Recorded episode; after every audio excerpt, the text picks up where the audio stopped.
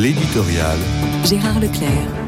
Je me permets de revenir encore aujourd'hui à l'entretien qu'ont donné à la revue Front Populaire Michel Houellebecq et Michel Onfray, parce qu'il a eu un certain retentissement, provoqué à la fois l'intérêt et la colère, et aussi parce qu'il interpelle directement les chrétiens. Le philosophe et l'écrivain partent d'un constat commun qui est celui de la décadence de notre pays, mais aussi de l'Occident. Ce constat s'opère à partir d'une citation de Blaise Pascal. Je regarde de toutes parts et je ne vois qu'obscurité. Les adversaires des deux hommes, les adversaires des deux hommes doivent peut-être penser qu'il s'agit d'hypochondriaques qu'il ne faut pas trop prendre au sérieux.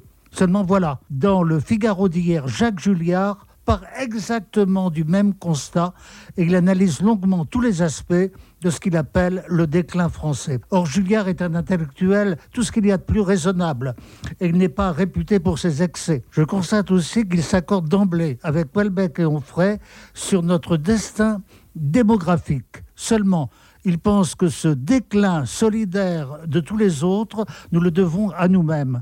Notre déclin, nous l'avons fabriqué de nos propres mains par démagogie. Notre déclin, nous l'avons fabriqué de nos propres mains par démagogie, sans doute, mais surtout par inintelligence des situations. Si Welbeck et Onfray auraient pu signer une telle affirmation, ils n'en ajoutent pas moins que la cause première consiste en la déchristianisation dont Julliard ne parle pas. Pourtant, lui-même est chrétien et non pas athée comme Onfray ou agnostique comme Welbeck. Peut-être lui semble-t-il que le sujet est trop délicat pour entrer dans une analyse proprement politique, mais je serais curieux de le voir réagir à cette différence qui ne lui est sûrement pas indifférente.